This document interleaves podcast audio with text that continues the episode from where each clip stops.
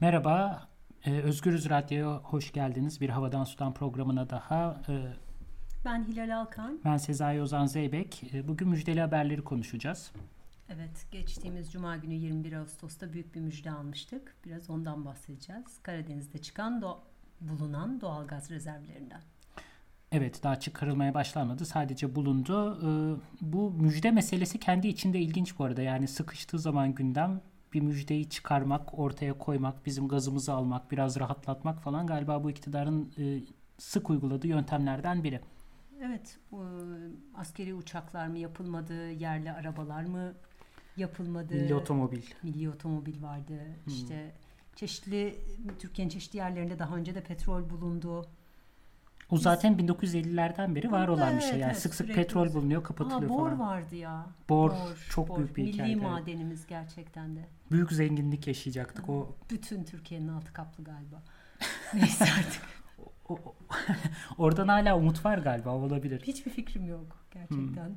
Bilmiyorum o söndü tamamen. Sonra yani yakın zamanda başka müjdelerle uğraştık Ayasofya ile mesela. Hmm, o cami Kariye. olarak kullanılabiliyor artık mesela. O çok büyük bir müjde oldu. Kariye. Evet, evet. Yani bitmiyor müjdeler. Bir de böyle e, kriz vurdukça ülkeyi müjdeler sıklaşıyor. Evet. Yenisi ne zaman gelecek diye merak ediyoruz ama Ya ş- şimdi bu müjdeyle uğraşalım. Yo, ama şeyi merak ediyorum hakikaten. Yani nasıl hazırlıyorlar? Böyle bir mesela bir liste mi hazırlıyorlar? Yani zor durumlarda kullanılmak üzere 8 tane başlık falan mı ya da bununla biri uğraşıyor mu? E, herhalde iletişim başkanlığı uğraşıyor diye düşünüyorum. PR çalışması olarak. Propaganda bakanlığı için propaganda çalışması olarak hani biraz eski bir tabir ama bayağı geçerli sanırım. Ama büyük ön hazırlıklar yapılıyor falan böyle. Ya bu arada çok enteresan. Bu müjde hazırlığı işte böyle bir Türkiye'de tansiyon yükseltildi falan. iki gün öncesinde, yok bir gün öncesinde bir Hint kanalında zaten Tayyip Erdoğan'ın yapacağı müjde açıklanmış falan. Yani başka yerlerde de açıklanmış ama bir Hint kanalında buldum YouTube'da seyrettim. Yarın açıklayacak, bunu açıklayacak diye de adam tak diye her şeyi söyledi yani çok enteresan. Çok. Gizli kalamamış. Olsun biz Türkiye olarak o gün sevindik. mi acaba?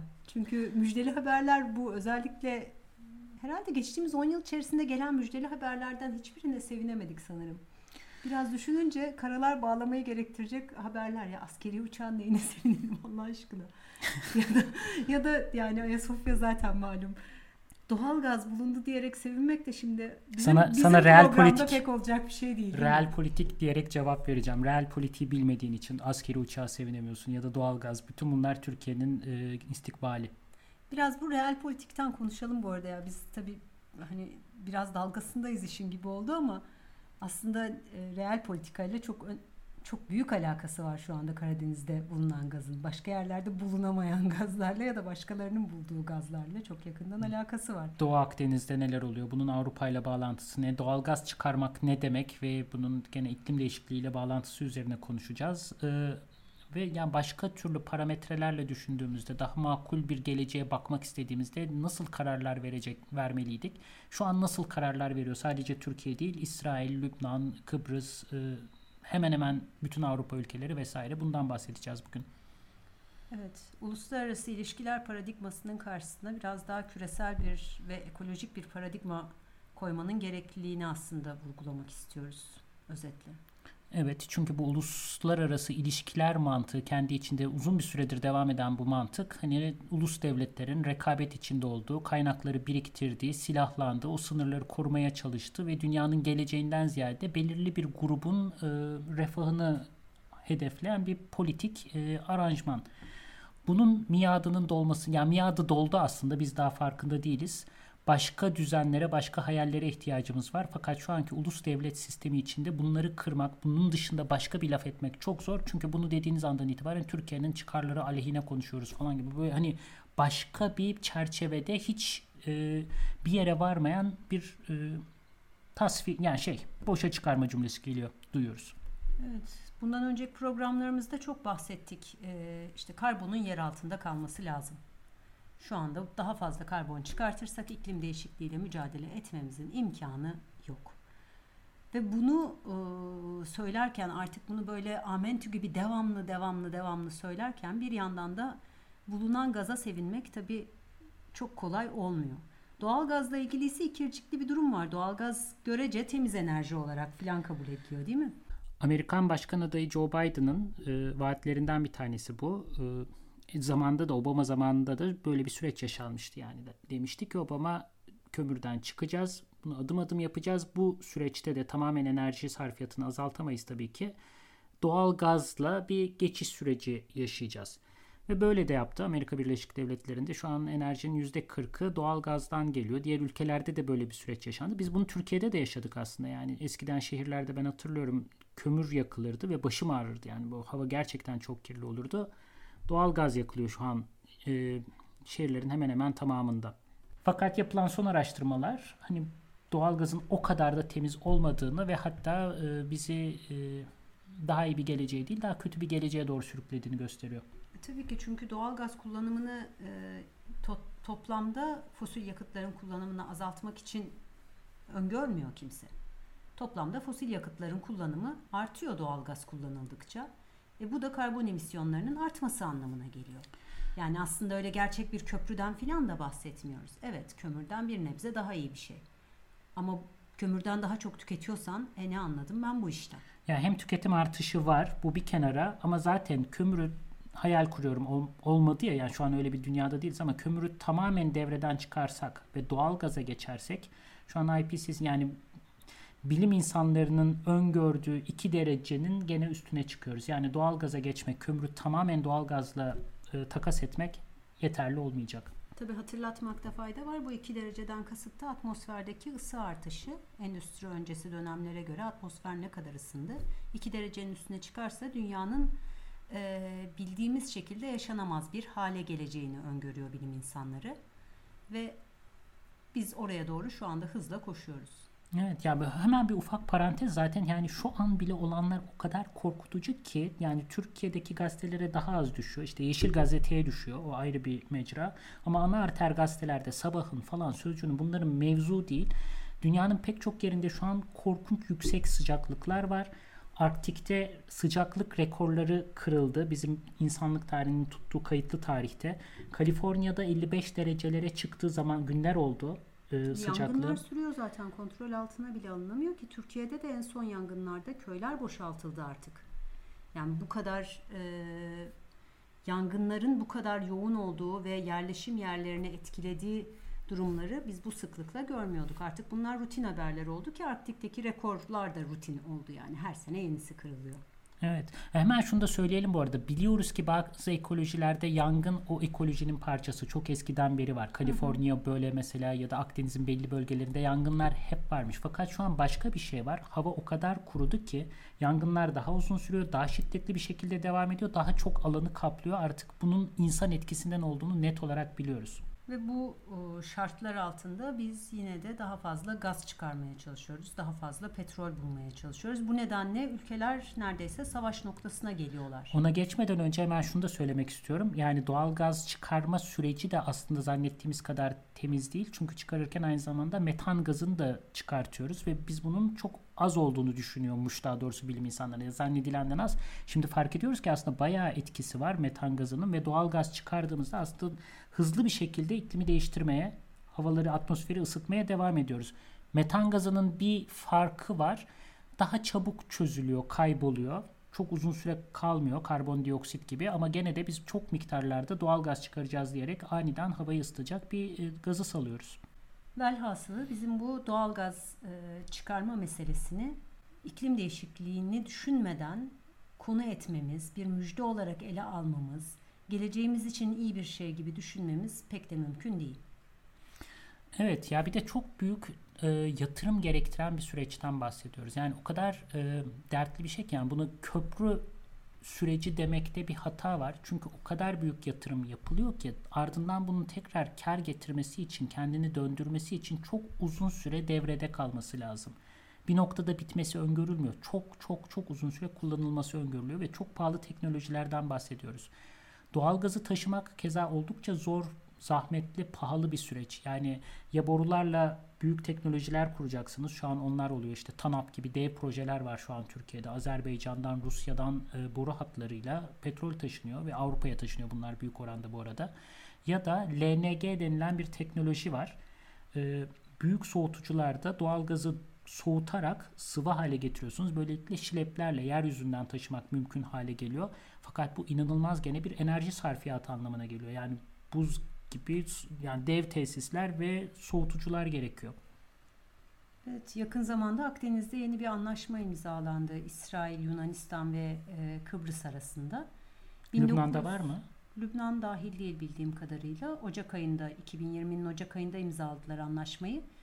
1900 kilometrelik deniz tabanından boru döşeyecekler. Bu Akdeniz'de, Doğu Akdeniz'de e, bulunan doğal gazı Avrupa'ya ulaştırmak için. Ha, şimdi Ve Avrupa bunu büyük bir sevinçle karşılıyor. Zaten Avrupa parçası, hani konsorsiyumun da parçası Avrupalı şirketler. İtalya'ya ulaşacak ve oradan Avrupa'nın geri kalanına dağıtılacak. Dolayısıyla Avrupa'nın enerji güvenliği sağlanıyor olacak bununla. Enerjisini Avrupa çeşitlendirmiş olacak. Şimdi biz bu çeşitlendirme lafını duyduğumuz başka kontekstlerde bunun hani yenilenebilir enerjiyle çeşitlendirmek falan olduğunu varsayıyoruz. Yok adamların öyle çok büyük bir derdi yok yani. Nereden gelirse gelsin şeklindeler. Ya bu kadar Avrupa'yı iyi örnek olarak gelişmiş ülkelerde artık kömür kullanılmıyor vesaire gibi hikayeler var. Fakat bir yandan da Avrupa'nın çok bil fiil çevredeki ülkeleri çok uzun süredir kaynak olarak kullanıyordu. Şimdi de enerji kaynağı olarak kullandı. Yeni bir faz. Daha doğrusu petrol de zaten eskiden beri çevre ülkelerden geliyordu. Çevre derken Orta Doğu, Venezuela falan gibi ülkeleri kastediyorum. Şimdi doğal gaz ve hatta güneş enerjisi içinde benzer bir proje var. Ee, yakın zamanda bir konferansta dinledim. Ee, Afrika'nın kuzeyinde Sahra bölgesinde dev şirketler kocaman bir şebeke kurmuşlar. Olmasın değil güneş enerjisi hayır anlamında değil. Fakat bu enerjinin tekeli gideceği yer kullanılacağı mecra gene Avrupa. Yani Avrupalıların Sahra'yı kendi enerji tüketimlerini e, tatmin etmek için kullandıkları bir saha olarak görmeleri. Ya bu da hep şeyi getiriyor. Yani bir coğrafya kendini besleyebilmek için başka coğrafyalara ne kadar çok yayılıyor? Bence bu soruyu çok hakkaniyet hakkaniyet üzerine konuşacaksak bunu konuşmamız lazım. Toprak ayak izine, enerji ayak izine, ne kadarlık 5 milyon insan kaç kişinin hakkını yiyor? Kaç kişinin toprağını kullanıyor? ve bunda nasıl bir sorun görmüyor? Bunun çok uzun açıklamaları üstüne düşünmemiz lazım. Çünkü bunun geçmiş daha kolonyalizme kadar gidiyor. Evet, resme böyle baktığımız zaman da e, hani iyi örnekler falan vermek bile gerçekten çok zorlaşmaya başlıyor. Hani Türkiye şöyle yapmalı, Türkiye böyle yapmalı derken bile nereye işaret edeceğimizi şaşırıyoruz. Yani Türkiye kötü yapıyor peki Fransa çok mu iyi yapıyor gibi bir soruyla karşı evet. karşıya kalıyoruz. Yani hakikaten yani bu şu bu AKP ya da hükümete yakın medyanın çok kullandığı bir argüman. Diyorlar ki bak ama Fransa da çok kötü bizim yaptığımız o yüzden haklı. Ya böyle bir akıl yürütme yok. En baştan onu söyleyelim. İki ülkede korkunç sonuçları olacak, bedelleri çok büyük olacak kararlar veriyor olabilir. Birinin yaptığı kötü, diğerinin yaptığını aklamaz. Çıkış noktası bu. Ama şunu da söylemek lazım. Yani Türkiye bu oyunda böyle e, en kötü aktör bile olmayabilir daha düşük bütçeli bir aktör. Yapabildikleri sınırlı, bulabildikleri sınırlı, taşıyabildikleri sınırlı, vereceği kararlar da sınırlı. Son derece saldırgan şu anki haliyle ne yapacağını bilmez bir halde muhtemelen hem kriz geliyor hem de bütün bu e, Doğu Akdeniz'de çıkan doğal gaza karşı ne yapacağını tam bilemiyor. Ama hep beraber bu ulus devlet sistemi ve rekabetçilik içinde hepimizi, bizim çocuklarımızı kötü bir geleceğe doğru yönlendiriyorlar el birliğiyle. O zaman ikinci kısımda biraz karbonu çıkartmakla şu andaki liberal demokrasilerin ilişkisi üzerine konuşalım. Hani o günlerden bugünlere nasıl geldik ve bu nasıl bizim böyle neredeyse kaderimiz haline geldi? Biraz onu tartışalım. Ee, ilk kısımda Türkiye'de yeni bulunan doğal gaz rezervi üzerine biraz konuştuk. Bunun iklim değişikliğine etkisi, işte bu gazı çıkarmalı mı, çıkarmamalı mı? Şimdi biraz da e, sadece gazın değil, aynı zamanda bütün bu karbon temelli e, fosil yakıtların tarihine birazcık e, odaklanalım istiyoruz. Bunların tarihiyle ulus devlet sistemi arasında hatta demokrasiler arasındaki bağlantıyı biraz konuşalım diye düşündük. Timothy Mitchell'ın Karbon Demokrasi isimli harika bir kitabı var. Hepinize çok tavsiye ederiz. Türkçe'ye de tercüme edildi. Ee, oradaki temel tespitlerden başlayalım. Olur. Yani çok çok kapsamlı bir kitap. Ee, Okumadıysanız okumanızı hararetle tavsiye ediyoruz ikimiz de. Bir tane tez yani bir tane ileriye sürdüğü argümanlardan bir tanesi 19. yüzyıl Avrupa'nın içinde o kömür madenleri Avrupa rejimleri için çok ciddi bir sıkıntı haline gelmişti. Çünkü işçiler sık sık ayaklanabiliyor Ama ayaklanmak sadece kendi başına yeterli değil. Aynı zamanda sistemi kitleyebiliyorlar. Mesela köylülerden farklı olarak köylüler dağınık halde duruyor. Orada bir ayaklanma çıktığı zaman onun üstünü örtmek, başka bir yerden temin etmek gayet mümkün. Ama kömür madeni kilitlendiği zaman 4000 kişi, 5000 kişi koca bir bölge, koca bir ülkeyi kilitliyor. O zaman burada bir küçük tavsiye daha verelim. Ümit Kıvanç'ın 16 ton belgeseli bu kömür madenciliğinin tarihini anlatır. O da muhteşem bir belgesel. İnternette de Ümit Kıvanç'ın sitesinden ulaşılabiliyor. Bütün Belki derslerimde seyrettir, bütün derslerimde seyrettirdiğim bir belgesel bu arada yani çok iyi. Ee, ve işte e, ya o dönemde çok e, radikal bir değişiklik yaşanıyor Avrupa enerjisinde kömürden olabildiğince çok petrole geçmeye çalışıyorlar. Daha doğrusu enerji kaynaklarını çeşitlendirmeye çalışıyorlar. Böylelikle içeride kömür üreten insanların da gücünü azaltmak mümkün hale geliyor. 1948'de %10 sadece petrolün payı Avrupa ülkelerinde, Batı Avrupa ülkelerinde bu 12 e, sene içinde %30'a çıkıyor. 3 kat artıyor. Petrolün bir sürü avantajı var. Bir kere en büyük avantajı başka bir ülkenin toprağından çıkıyor olması çok büyük bir oranda. Yani daha az değerli vatandaşın olmayan insanların toprağından çıkıyor. Bu bunun e, 1960'lar 70'lerde ne sonuçları olduğunu gayet iyi gördük. Diktatörlüklerin desteklenmesi vesaire anlamında. Bir de tabii e, teknolojisi farklı. Yani insanlar yoğun olarak insan emeğine dayanmıyor. Daha mekanize bir şekilde çıkartılıyor. Dolayısıyla işçi hareketlerinin e, yaratabileceği o gerilimi yaratmıyor. Onun ya da daha yerine, az yaratıyor. Ya da daha az yaratıyor. Bunun yanı sıra çok da hiyerarşik bir örgütlenme yapısı olduğunu anlatıyor Timothy Mitchell. Yani evet işçiler var e, ama onların üstünde mühendisler var. İşte onların üstünde tabii e, hani şirket çalışanları var. Bunların hepsi de farklı kategorilerde değerlendiriliyorlar. Farklı muameleler görüyorlar. Artı sıklıkla da farklı etnik gruplardan oluyorlar. Hani şu anda bile biz bu düzenlemeyi görüyoruz. Avrupalı şirket yöneticileri ve mühendisler var. Suudi Arabistan'da ara kademede e, Araplar bulunuyor. Petrol kuyularının belki sahibi onlar. Ama en alt kademede ise göçmen işçiler çalıştırılıyorlar. Evet ve bütün bu rejim insanların örgütlenmesini bir araya gelmesini sistemi kitlemesini de engelleyebiliyor. Ve böylece e, petrole geçişle aslında bir taşla epeyce kuş vurulmuş oluyor. Avrupa ülkeleri açısından bakıldığında yani bir komünizm tehdidi ile baş etmelerini sağlıyor. İşçilerin örgütlenebilmesi, direnebilmesi artık o kadar mümkün değil. Artı e, sömürgeciliğin farklı versiyonlarıyla o sistemi sürdürmeye de devam ediyorlar.